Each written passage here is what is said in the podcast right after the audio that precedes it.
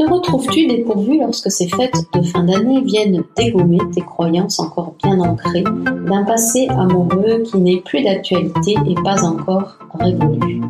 Mon invitée du jour est divorcée depuis seulement deux mois et elle fait face à ce chaos émotionnel qui la déborde.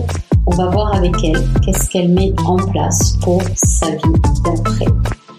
Ce nouvel épisode du BABA de la femme divorcée, seule chaîne de podcast faite pour les femmes qui divorcent entre 40 et 65 ans, eh bien t'emmène sur le chemin d'une rupture fraîche, pas encore digérée, animée par une femme elle-même divorcée, psychanalyste et sophrologue.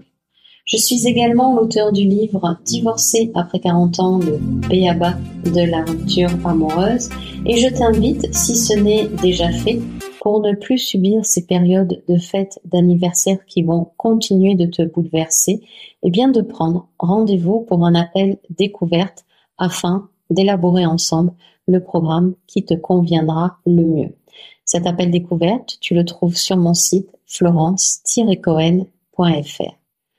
En attendant, bien sûr, installe-toi confortablement, écoute, regarde ce qui fait écho en toi et surtout, n'hésite pas à commenter. À tout de suite. Aujourd'hui, je reçois Valériane, une femme divorcée depuis à peine deux mois, qui est restée avec le père de ses enfants durant vingt ans. Comme elle va le dire, elle était persuadée de rester mariée jusqu'à ce que la mort les sépare. D'éducation catholique, Valériane a dû se rendre à l'évidence, même l'Église ne résiste plus au vent qui souffle sur les chandelles et les éteint sans crier gare. Ensemble, on va parcourir ce chemin qu'elle a emprunté et comment, désormais, elle voit sa vie sans plus aucun repère. Bonjour Valériane et un grand merci d'avoir accepté mon invitation. Je, ben, je vais te laisser compléter. Comme ça, ben, ça va permettre aux auditeurs et aux auditrices de découvrir aussi ta voix. Merci beaucoup Florence et merci de me recevoir euh, dans cette émission dans ton podcast. Euh, effectivement, comme tu le disais, je divorçais depuis euh, très peu de temps et ça a pris très peu de temps pour casser euh, une histoire de 20 ans. c'est ça qui a été le plus comme un pansement qu'on arrache. Tu sais, ça fait un gros aïe au moment où tu l'arraches et puis après tu dis bon et maintenant comment je pense les plaies, comment Comment on fait? Effectivement, mon ex-conjoint a, souhaité divorcer en mai dernier, fin mai. On l'a annoncé aux enfants fin juin et le 15 septembre, on a signé chez l'avocat la convention de divorce qui a été euh, tamponnée par le notaire le 5 octobre. Donc grosso modo, comme nous ont dit pas mal de copains, c'est fou, on est parti en vacances. Vous étiez mariés, on revient de vacances, vous êtes divorcés, vous êtes en train de séparer les apparts de partir l'un d'un côté de l'autre. Qu'est-ce qui s'est passé? Et, euh, puis je dis, oui, effectivement, tu, parlais de euh, confession catholique. Je, suis profondément croyante et spirituelle. On a mis euh, mais un an de préparation à avoir les différents rendez-vous, à prendre le temps, à prendre le recul, à voilà. Donc un an de préparation pour se marier et pour euh, écraser tout ça en, en, en deux mois. Ouais, c'est un peu euh, violent. Euh, alors moi, la question là qui me vient, parce que en effet, ça a été, euh, ça a été hyper rapide. Est-ce que, est-ce que de ce fait, c'est lui qui a pris le devant pour se renseigner comment on divorçait? Parce que, comme tu dis, tu annonces qu'il veut euh, divorcer, puis les rendez-vous s'enchaînent jusque trois mois plus tard. Ben voilà, c'est fini, c'est tamponné, tu es divorcé. alors oui et non c'était ça a été très bizarre. C'était un soir, on allait, euh, on avait des copains qui nous proposaient de les rejoindre à un concert. Et euh, et puis et puis du coup, on va sur le, on va les, les, enfin moi je dis bah oui bien sûr, super et tout, top, j'adore. Et je dis à mon ex-conjoint à ce moment-là, il rentrait du boulot et, euh, et je dis ah super génial, t'es rentré, viens, on va rejoindre les copains, on part, euh, on part au concert. Et j'ai prévenu les enfants, tout est calé, j'aurais le repas, tout. Il me dit oh écoute non, je suis crevé. Et puis je reprends tôt demain matin. Je, attends, pour une fois qu'on a un truc sympa. Et en fait, euh, il me dit pas bah, non, euh, non, non. Puis en plus, euh, demain, je sors avec des collègues. Et puis je dis en riant, Ah bah d'accord, donc en gros tu préfères sortir avec tes collègues qu'avec euh, ta femme et, ses potes. Et là il, s'arrête, il me regarde dans les yeux, il me dit ben ouais en fait. Ok. Euh, je me suis un peu assise quand même. Et il m'a dit euh, oui, mais je pense que euh, oui c'est vrai et vraiment je, je vais me décaler. Au début c'était ça son idée. Je vais me décaler, je vais partir de la maison, je vais te laisser l'appartement, les enfants, tout. Hein euh, ça va pas, j'ai besoin de prendre soin de moi, j'ai besoin de prendre du recul. Et en fait, à ce moment-là, moi, je suis partie au concert et j'étais incapable de parler. J'ai envoyé un, SMS à mes, deux meilleurs amis. Ils m'ont appelé, j'ai décroché le téléphone et je j'avais plus de voix, mais impossible de parler. J'ai une de mes amies qui m'a envoyé euh, des exercices de, par WhatsApp, des exercices de sophrologie. là, imagine, je suis dans le métro, et 19h, je pars à un concert, j'ai des lunettes de soleil vissées sur les yeux, la capuche d'un sweat à capuche sur la tête, en train de faire des exercices de sophro. Tu vois. Nickel. Et à ce moment-là, rien à faire des gens autour. En fait, j'avais juste, moi, besoin de, de respirer parce que j'étais en apnée totale.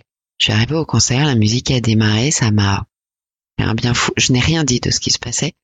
Ça m'a fait un bien fou. Je me suis retrouvée à, chanter, danser, respirer et en me disant ben en fait euh, il a pris la décision, c'est finalement courageux, ça va être libérateur parce que moi je l'aurais pas prise alors même que je suis engluée dans, dans quelque chose qui on est des bons colloques mais il y a plus d'amour.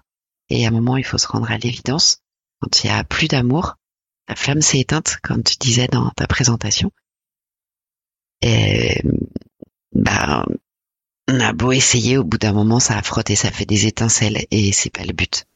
Hmm. Donc en fait, ce qui est intéressant, c'est que tu l'as senti arriver quand même, ce divorce. Depuis combien de temps c'était compliqué entre vous deux? À 4-5 ans. en fait, c'était pas. Il n'y a jamais eu de cris.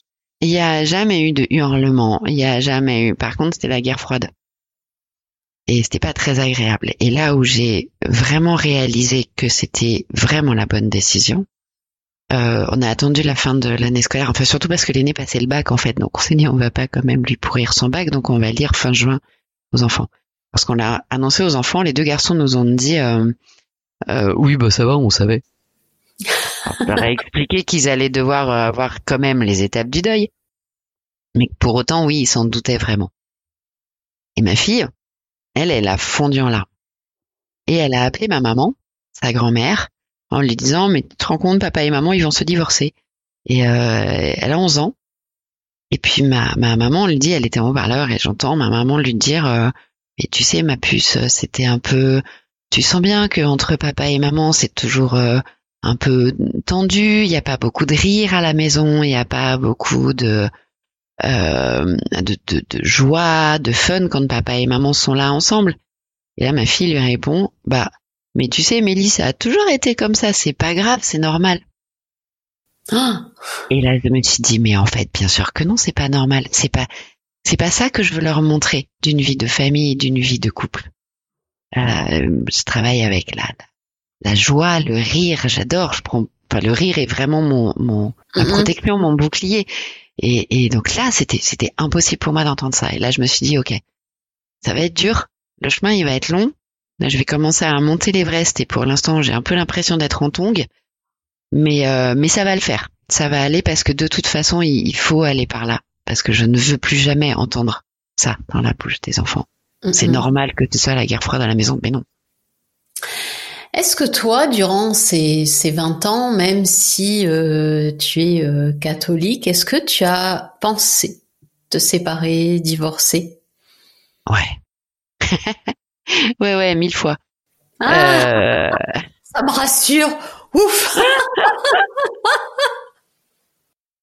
Ah si, si, mais plein de fois, mais plein de fois. Alors, il y avait les moments exutoires de soirée ou dîner avec les copines où on arrive avec tout notre fardeau de mon mec est un con et bim, on pose tout sur la table et on repart en se disant ah quand j'entends les copines qui disent ça ça et ça non finalement il est pas si mal. Bon allez. Et en fait pas si mal ça on fait pas à quelqu'un avec qui on est profondément heureux. Oui oui oui. Il y a pas euh, je pense qu'on s'est on s'est rencontrés à un moment de notre vie où nos euh, nos, nos pas nos mal-être, mais ce qu'on avait à soigner, c'est finalement bien imbriqué façon Tetris. Lui, il avait besoin d'avoir quelqu'un qui prend soin de lui. Euh, moi, j'avais besoin qu'on ait terriblement besoin de moi. Et tout ça a fait que, euh, oui, je pense qu'il y a eu vraiment de, de l'amour profond, mais en tout cas, il y a eu beaucoup d'affection profonde. On a très probablement été des, des, des béquilles. On s'est rencontrés au bon moment, euh, quand il fallait qu'on se rencontre tous les deux. Et, et ça a bien fonctionné. Mais après, euh, il y a eu plusieurs fois, il a perdu son commerce, c'était très dur. On a fait, si on n'avait pas eu nos parents, on se serait retrouvé à la rue, etc., qui ont financé, c'était vraiment compliqué. À ce moment-là, dans l'adversité, on était super bon pour se soutenir. En revanche, quand euh, quand ça allait bien, quand c'était des moments euh, joyeux, qu'on avait euh, des sous, les enfants, tout ça, bah on s'entendait pas si bien que ça en fait. Voilà, donc on n'avait pas nécessairement les mêmes amis, les mêmes aspirations, les mêmes façons d'être. Donc dans l'adversité, ça marche super bien. Dès que ça devient facile. Donc c'est dans les moments où c'était un peu facile, où moi j'étais attirée par plein d'autres gens que lui, et je pense que lui euh, également. Et donc dans ces moments-là, on s'était dit bah euh, il faut plus qu'on soit ensemble. Donc oui, bien sûr, j'y ai pensé. Pardon. Hum.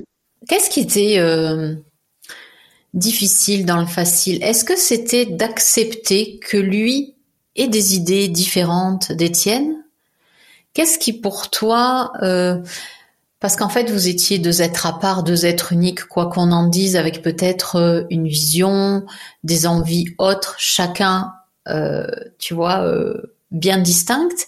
Mais est-ce que c'était difficile d'accepter que ben lui avait aussi une façon d'être différente de toi? Très possible. C'est très possible. En fait, pour la, petite histoire, il est, il a de la euh, dyslexie, dysorthographie, dysgraphie. Et moi, j'ai découvert avec euh, les enfants mon hypersensibilité, certainement un léger trouble de l'attention, euh, et, et mon HPI. Et du coup, tout ça fait que je pense qu'à ce moment-là, on s'est trouvé au moment où on avait besoin de comprendre notre neurodiversité. Mm. Quand c'était euh, plus facile, en fait, on s'est rendu compte que euh, on était tout le temps entouré de copains, tout le temps. On, recevait beaucoup à la maison.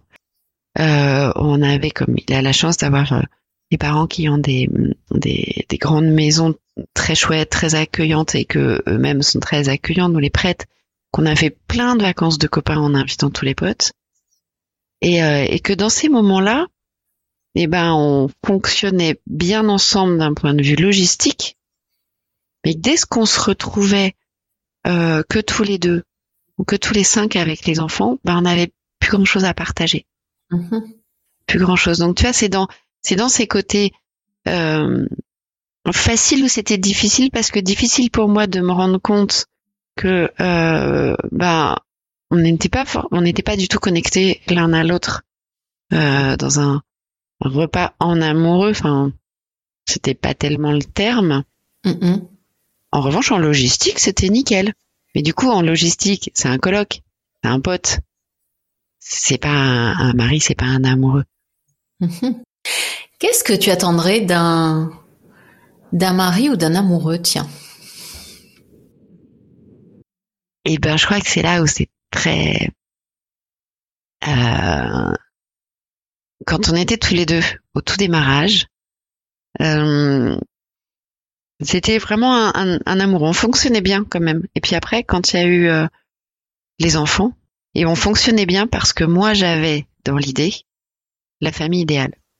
Mhm. À ce moment-là, j'étais, en fait, euh, pour la petite histoire, j'ai été avec quelqu'un là en pointillé de mes 17 ans jusqu'à ce que je rencontre mon mari. Euh, j'ai été vraiment très amoureuse de, de, de quelqu'un, mais qui, euh, qui habitait à l'autre bout de la France. On n'avait pas les téléphones portables, on s'écrivait des lettres et on allait dans des cabines téléphoniques. C'était un peu une autre Les cabines. Oui. Les euh, et donc euh, bon donc évidemment garder la relation quand t'as 17 ans euh, que c'était pas toujours simple donc on avait réussi à se voir épisodiquement bref on avait décidé de s'installer d'être ensemble etc et finalement il a perdu son papa il était musicien il avait 26 27 ans et là il s'est dit mais en fait je suis en train de passer à côté de ma vie quoi je sors des études je vais me marier m'installer avoir des enfants ok, mais moi je veux être musicien, je veux me balader, je veux être un peu libre. Et cette proposition-là, en fait, même si elle vibrait très fort à l'intérieur de moi, j'ai pas su l'écouter, l'accueillir. Parce que moi, ce que je voulais à ce moment-là, c'était les triplés. Tu vois, dans Elle, la famille parfaite, avec papa, maman, les trois enfants, la robe à smoke, la chemise en lin, le mocassin à picot. C'était vraiment ça, tu vois, dont j'avais envie. Et du coup, bah, ça correspondait pas à, ce que j'avais envie. Donc oui, sa proposition me faisait vibrer, mais voilà. Donc on s'est quitté là-dessus. Euh, je dis ben voilà, je t'aime, mais ça va juste pas être possible. Et quelques mois plus tard, j'ai rencontré mon mari qui lui cochait toutes les cases. Mm-hmm. Et donc c'était hyper pratique. Mm-hmm.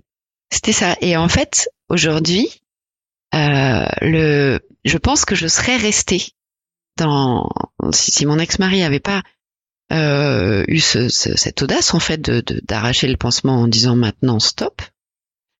Euh, j'ai à la fois toute une énorme partie de, de colère, de plein de choses, mais, mais aussi toute une énorme partie de gratitude de me dire il a eu ce courage. Et finalement, moi, ce qui revient en moi aujourd'hui, pour reboucler, tu me demandais aujourd'hui quel serait le, le... Alors Marie, je sais pas. Hein, pour l'instant, on va rester euh, sur le compagnon. Tu vois, j'aime bien l'idée de cheminer ensemble.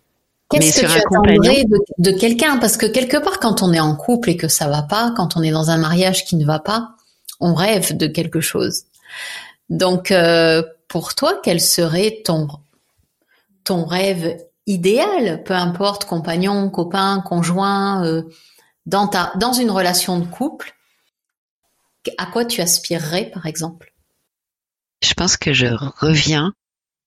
Je suis en train de revenir. Euh, à la fois doucement et violemment, ou en tout cas d'ouvrir les yeux sur tout ce qui me faisait vibrer euh, par rapport au monde de la musique, à cette euh, à, ce rire, cette liberté, ce euh, bah viens on le fait, ce côté euh, test and learn, ce côté j'ai rien à prouver. Et je pense que j'étais comme ça, vraiment. Enfin en tout cas je le ressens en moi. J'étais comme ça, ado, audacieuse, impertinente, et, et, je me suis malgré moi ou, ou, inconsciemment voulu rentrer dans des cases de mm-hmm. tu te maries là euh, la maison le jardin la balançoire le chien enfin et je schématise à peine tu vois t'as les triplés quoi et je suis rentrée tu vois je suis rentrée dans ce cadre parce que c'était un peu mon éducation parce que etc tu vois j'ai répondu à des tas de choses et en fait au fond de moi la personne idéale euh, il y a même pas un physique derrière en fait. C'est juste cette connexion à euh, tout ce qui me fait vibrer de musique, de légèreté, de joie, euh, de, un peu euh, mettre de son temps et de bah viens on essaye. Puis on verra bien. Pas...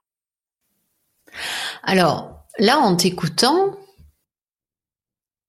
tu aimerais en fait que l'autre corresponde à ce que tu aurais envie toi ou je me trompe? J'ai voulu que l'autre corresponde à ce que j'avais envie.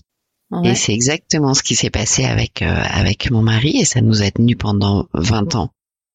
Parce que je voulais respecter aussi ce côté-là en me disant si j'ai ça, je vais être heureuse. Et en fait, aujourd'hui, ce qui me fait vibrer, c'est plus des, des connexions. C'est très bizarre hein, de le dire comme ça, ça fait très euh, spirituel ou je sais pas quoi, mais c'est plus des connexions. C'est intangible. C'est juste euh, euh, ça match, ça matche pas, je sais pas. j'ai l'impression d'être vraiment très ouverte à plein de vibrations, plein de de, nouvelles choses. Mm. Mais euh, j'ai plus aucun stéréotype. Mm. J'ai juste envie. Euh, j'ai plus envie d'avoir quelqu'un qui coche des cases. Mm-hmm. J'ai vraiment juste parce que je sais même pas quelles seraient ces cases. J'ai, je, je crois profondément qu'il y a euh, espèce de, de c'est pas que c'est pas vraiment un coup de foudre, mais une espèce de, de connexion. On commence, des, enfin, on se finit les phrases. Il y a comme on peut avoir aussi parfois en amitié, hein, Mhm. d'ailleurs, avec ce petit truc en plus de l'amour. Alors on va enlever le stéréotype idéal hein, et je vais te demander toi, euh, Valériane, qu'est-ce que t'aimerais, euh, qu'est-ce que tu ressens? Certes, le divorce a été prononcé depuis peu, mais euh, quels sont, quels étaient, quels sont tes rêves? Qu'est-ce que tu aurais envie de, de tester, de euh, pour toi, toute seule Est-ce qu'il y a des choses qui te parlent, qui t'interpellent, ou il faut obligatoirement que ce soit avec quelqu'un? Ah non, c'est moi. En fait, euh, tu vois, le, le, divorce est arrivé par-dessus un, déjà changement.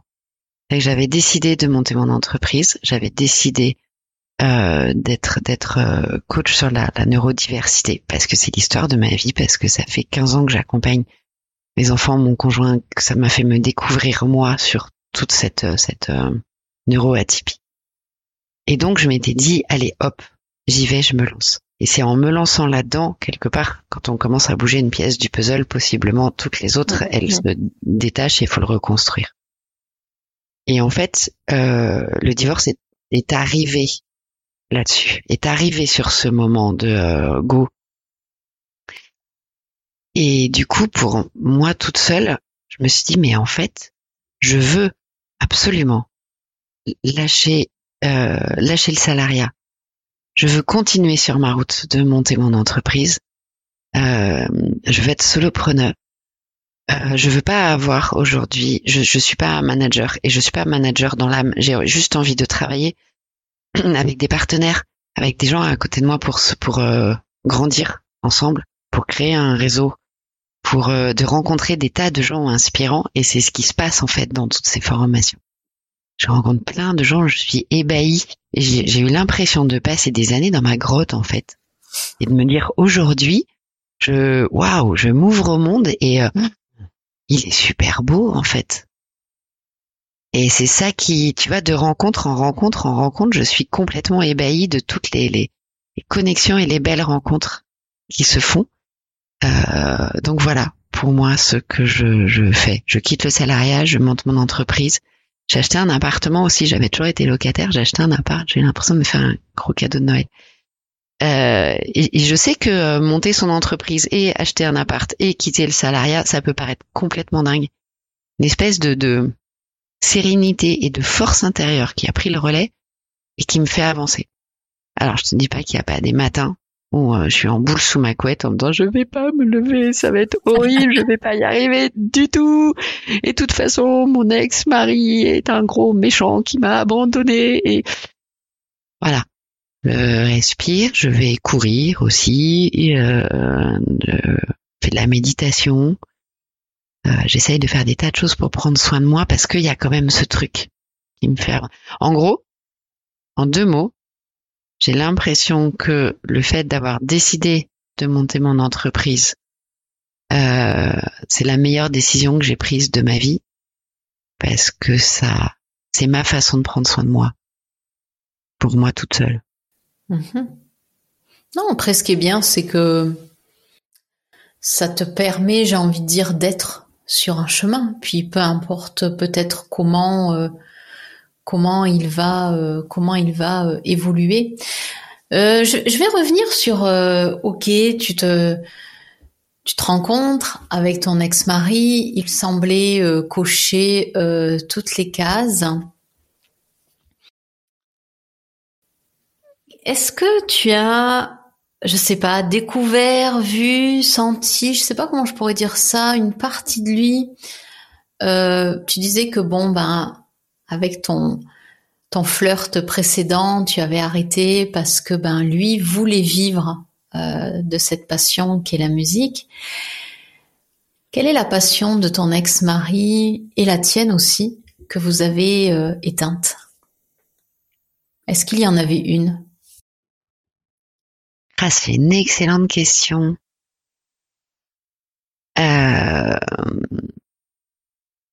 alors moi, ma passion que j'avais éteinte, soumise en sordine pendant toutes ces années-là, euh, c'est effectivement tout, pas que la musique, c'est tout l'artistique, tout l'artiste qui est en, euh, qui est en moi et toute la, créativité que j'ai voulu faire rentrer dans une case et que euh, aujourd'hui vraiment je waouh je respire en fait j'ai l'impression de déployer mes ailes et ça fait un bien fou euh, mon ex-mari je je sais pas si lui-même a vraiment une passion.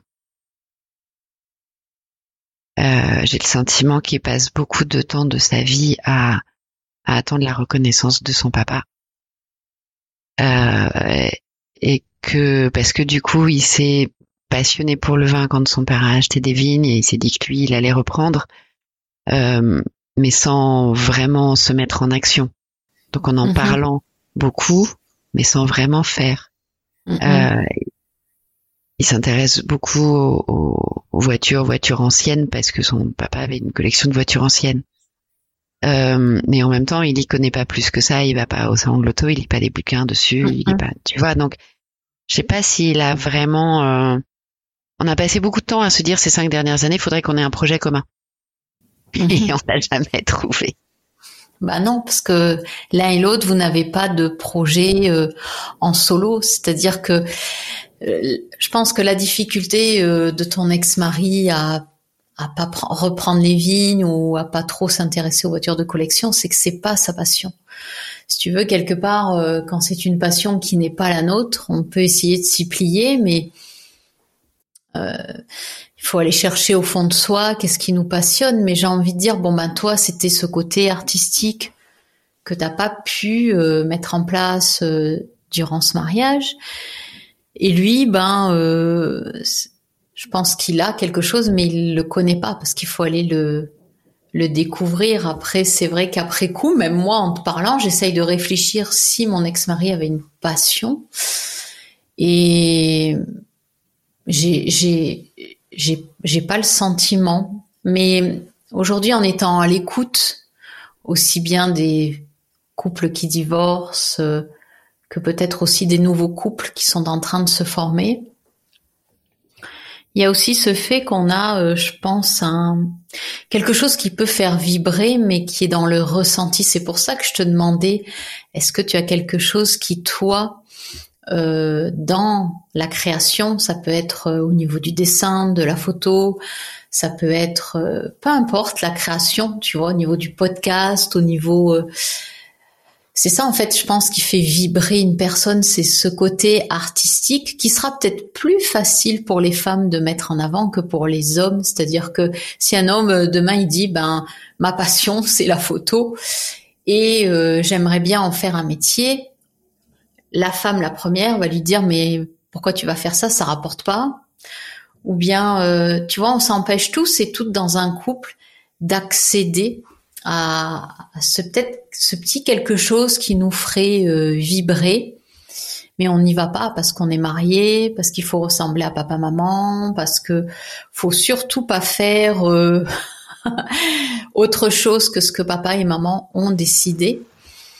Et c'est souvent d'ailleurs ce qui amène euh, ben, au clash d'un couple, c'est-à-dire que surtout aujourd'hui en 2023 où on, s'autorise peut-être à changer de travail, à tu vois découvrir des formations, à euh, euh, s'autoriser aussi à dire ben tiens j'ai tenté ça, ça me convient pas, je vais tester autre chose. C'est tester en fait ses limites pour aller découvrir au fond de soi qui qu'est-ce qui nous fait vibrer Ben, et puis le découvrir, tu vois, sur le terrain. Et justement, comme un couple n'a pas l'habitude de ça, ben c'est clair qu'à un moment donné, euh, on en arrive, euh, on en arrive au divorce. Et euh, comme tu dis, ben voilà, toi, tu es en train de découvrir, tu vas découvrir. Donc c'est ça qui est chouette. Et en même temps, ben ouais, il faut que les hommes aussi s'autorisent à aller découvrir pour que. Alors non, je vais pas dire la suite. tu vois, mais euh, c'est vrai que. Ah, puis c'est quoi coucher toutes les cases en 2023 Tu vois, autant il y a 20 ans, est-ce qu'il y a 20 ans tu pensais ça? Il coche toutes les cases ou bien est-ce que tu l'as rencontré et puis ça s'est, euh, tu vois, ça s'est fait dans un mood, dans une suite logique? Euh... Non, je pense que c'était. Aujourd'hui, je l'analyse comme ça. Aujourd'hui, je le vois comme ça. À ce moment-là, c'était complètement inconscient. Mm. Vraiment. Aujourd'hui, je sais que euh, que ce que j'attendais de quelqu'un. Mais mais je le savais pas quand. Enfin, je me disais pas, je veux avoir les triplés, le bon père de famille, donc il faut qu'il soit euh, comme ça, comme ça, comme ça, comme ça. Mais tu vois, on attire ce que l'on est. Hein. Donc euh, à ce moment-là, je j'étais d'une certaine façon qui faisait que euh, j'avais besoin d'attirer quelqu'un qui euh, euh, qui ait envie de, de, de se marier, d'avoir des enfants et puis euh, la maison, la balançoire et le chien. Enfin, c'était un peu, c'était l'idée quoi. Et qu'est-ce que Valérienne attend de Valérienne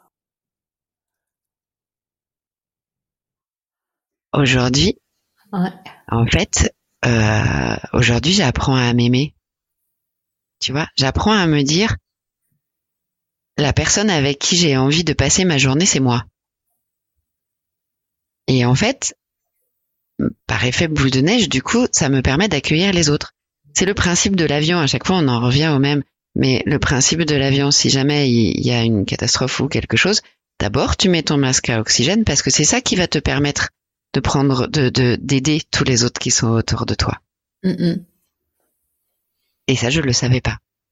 Enfin, je l'entendais. J'étais ouais, super, carrément. je suis hyper d'accord avec ça. C'est top. Ouh, t'as un bobo, je vais t'aider. Euh, tu vois, c'était complètement ça, quoi. Et, et aujourd'hui, euh, et aujourd'hui, en fait, je, j'en ai bien conscience. Donc je me dis, apprends à vivre avec toi. Et puis euh, apprends à, te découvrir, apprends à savoir qui tu es. D'où le fait que je peux te dire aujourd'hui, en fait, j'ai envie de, faire exploser ce côté créatif parce que c'est vraiment ce que je ressens. Euh, et, je pourrais mieux prendre soin des autres, y compris de, y compris des enfants. Et je vois le, changement chez eux. En fait, ça les a rendus euh, vraiment plus autonomes. On se parle plus alors qu'ils étaient enfermés dans leur chambre avec leur console en permanence, sauf les temps des repas. Euh, là, ils sortent de leur chambre, j'ai même pas besoin de couper le wifi. Ils viennent, ils sortent de leur chambre, on s'installe, on papote. Euh, je suis en train de cuisiner ou je suis, il passe une tête, il fait "Ça va, t'es en cours, je te dérange." Tu vois, non, non, ça va. Mais ça parle de quoi tes cours? C'est hyper intéressant. Mm. Et, euh, et même autour de moi, ça a commencé à bouger. C'est ça qui. Mm -mm. Et dans les moments où ça va pas, parce que ben, ok, t'es divorcé, ça fait juste euh, deux mois, et puis euh, les gens qui vont nous écouter se disent, euh, ah, c'est bon, à peine deux mois, elle est sortie d'affaires. Donc, dans les moments où ça va pas, ben avec toi-même quelque part, ou qui va avoir ce qui va avoir une répercussion aussi avec ben, tes enfants, le jour où ça va pas. Euh, Comment tu l'accueilles ça? Comment tu le vis? Euh, C'est pas simple. Comme je te disais, il y a des matins où je suis en boule sous ma couette en me disant non, je veux pas sortir, je veux pas sortir. Il y a des soirs où j'arrive pas à m'endormir. Euh, il y a des nuits où je me réveille en pleine nuit. Il y a des moments où je suis très très très en colère en disant mais pourquoi c'est toujours moi qui dors sur le canapé depuis deux mois, ça commence à bien faire vivement qu'ils partent. Euh, c'est voilà, il y a des moments comme ça de, de grosse colère. Il y a des moments où je te dis aussi, euh, il y a il y a dix ans, moi je t'ai soutenu en reprenant un boulot de salarié. Là, ça fait dix ans quand je te demande moi de, de quand je te demande toi ton, ton soutien, tu me le donnes pas. On n'aurait jamais dû, on aurait etc etc. Alors que je sais que en fait c'était la bonne décision. Et, et, je sais donc je me dis ok. Alors il y a les enfants avaient un livre quand ils étaient petits, ça s'appelait Grosse colère et c'est c'est un qui sort comme ça, qui hurle dans tous les sens et qui est matérialisé par un énorme ours tout rond qui casse tout autour de lui, tu vois.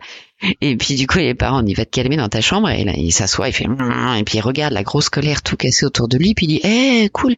Et là, il reprend et puis il calme la grosse colère, il la met à côté, puis la grosse colère s'endort et ça va mieux. J'aime bien cette image parce que je me dis ok, il y a un moment, il faut que je m'assoie, je regarde ma colère, je dis ok, je t'ai entendu, je sais que tu es là. Ça va bien se passer. Tranquille. Cool. Hein, voilà. On se détend. Tout va bien. Mais je t'ai entendu. On va avancer ensemble. Et, euh, et oui, il y a des jours où je pars dans des colères. Il y a des jours où j'ai envie de dire aux enfants, euh, euh, ben quoi, et eh ben oui, on va partir déménager à Chambéry. Oui, on va partir machin. Mais moi, si je suis coincée ici avec vous, c'est à cause de votre collège, c'est parce que votre père il part et je vais être toute seule et, tout repose sur moi et c'est horrible. Et je me dis, non, c'est peut-être pas la bonne chose à dire. Calme. donc, euh, voilà, ça m'arrive après d'appeler des potes en disant bon, je peux hurler un bon coup et te dire tout ce que j'ai sur le cœur, comme ça après ce sera sorti. Vas-y. et, sinon, je sais aussi que le, l'action et l'activité font du bien.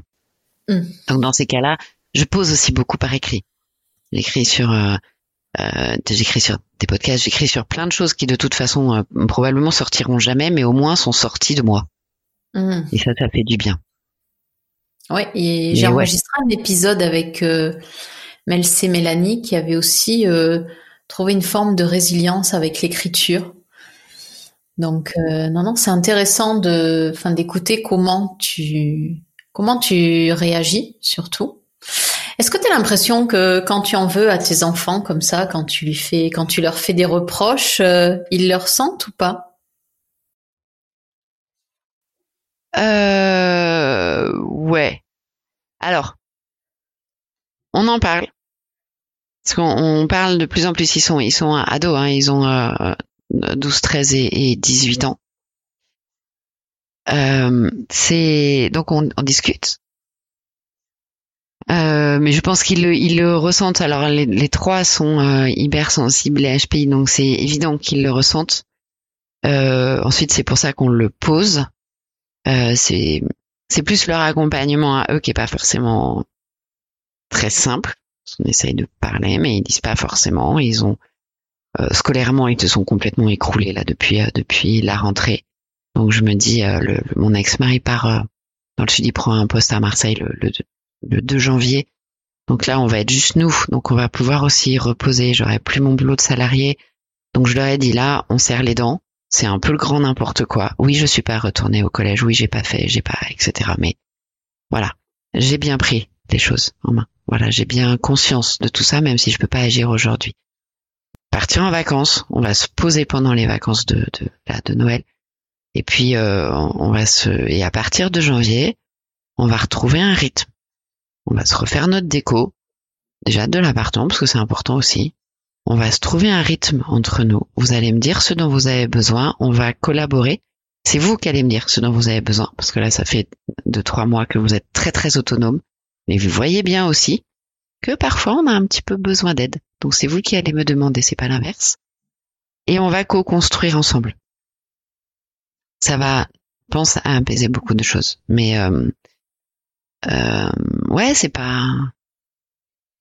En fait, c'est un peu du test and learn, tu vois. On, on, on essaye, ça marche, ça marche pas, et puis on s'en parle.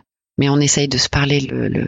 En tout cas, j'ouvre la porte pour que pour qu'il parle le, de plus en plus. Mhm.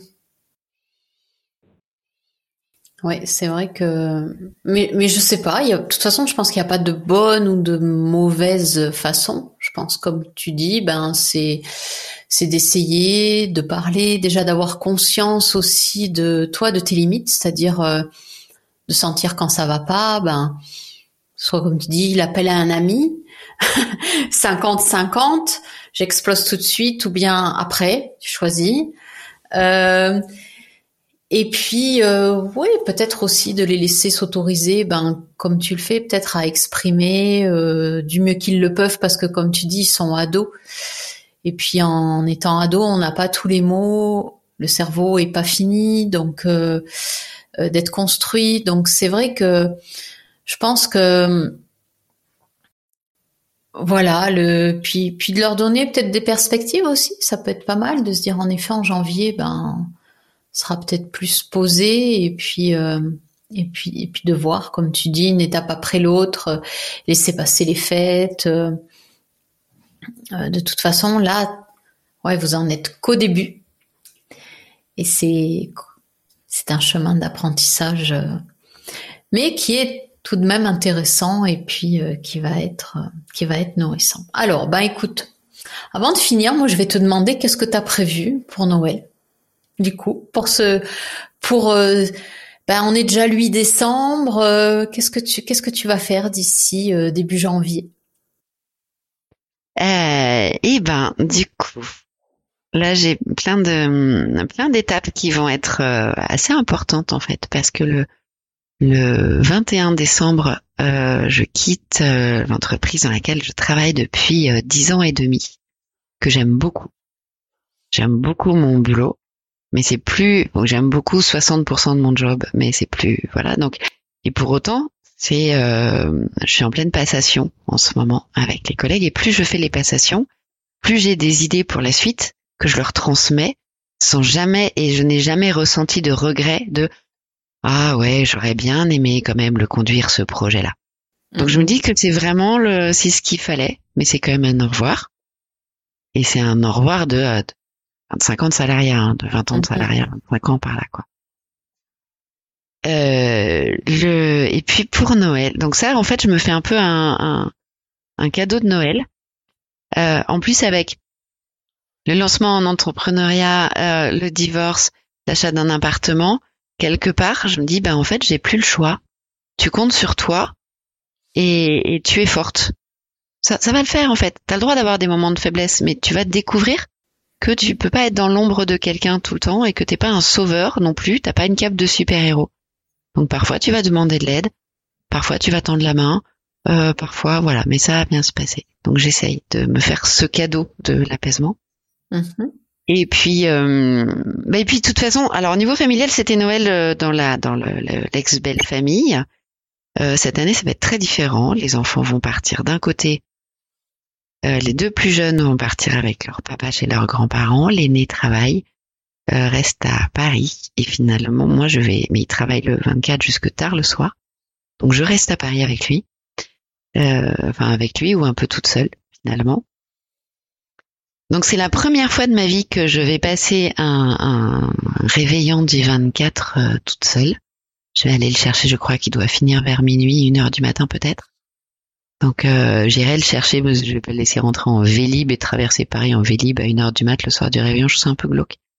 Donc j'irai le chercher, puis je me suis dit, ben lui il va dormir après toute la matinée du 25 et je me suis dit, ben on va se faire euh, pour une fois et pour la première fois de ma vie un réveillon euh, toute seule et puis un, un 25 euh, à deux avec euh, mon fils aîné.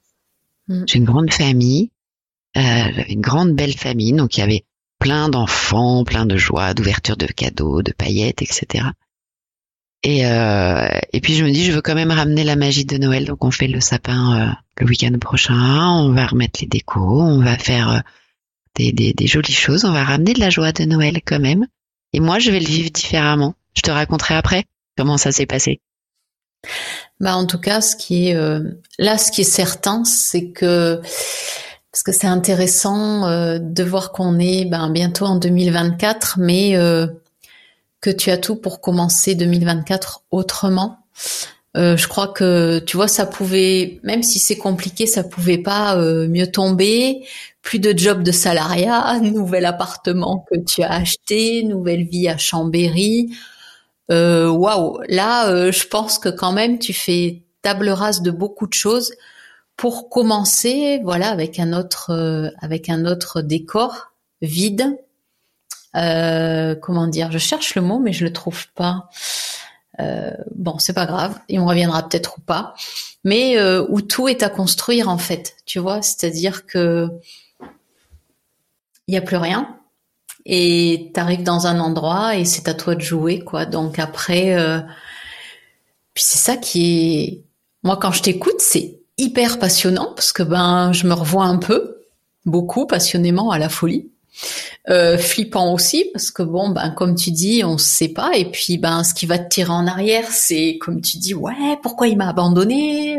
C'est dégueulasse et en même temps mais enfin j'espère en tout cas pour toi de découvrir en fait ce qui va te voilà ce qui va te faire plaisir ce que tu vas aimer pas aimer et puis laisser ben derrière toi euh, tous ces regrets du passé tout euh, tout ce qui s'est pas fait comme euh, ça aurait peut-être dû se faire. Enfin, voilà, peu importe en tout cas.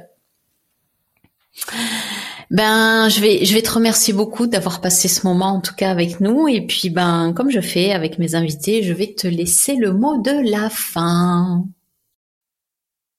Merci beaucoup, Florence. Effectivement, c'est euh, euh, un mot de la fin. Je dirais en fait dès que on a tous. C'est quelqu'un qui m'a dit un jour, écoute, euh, euh, tu, tu le sais pas encore, mais mais mais t'as des ailes et euh, et un, jour ou l'autre tu sauras comment les déployer et à ce moment-là tu verras, c'est génial.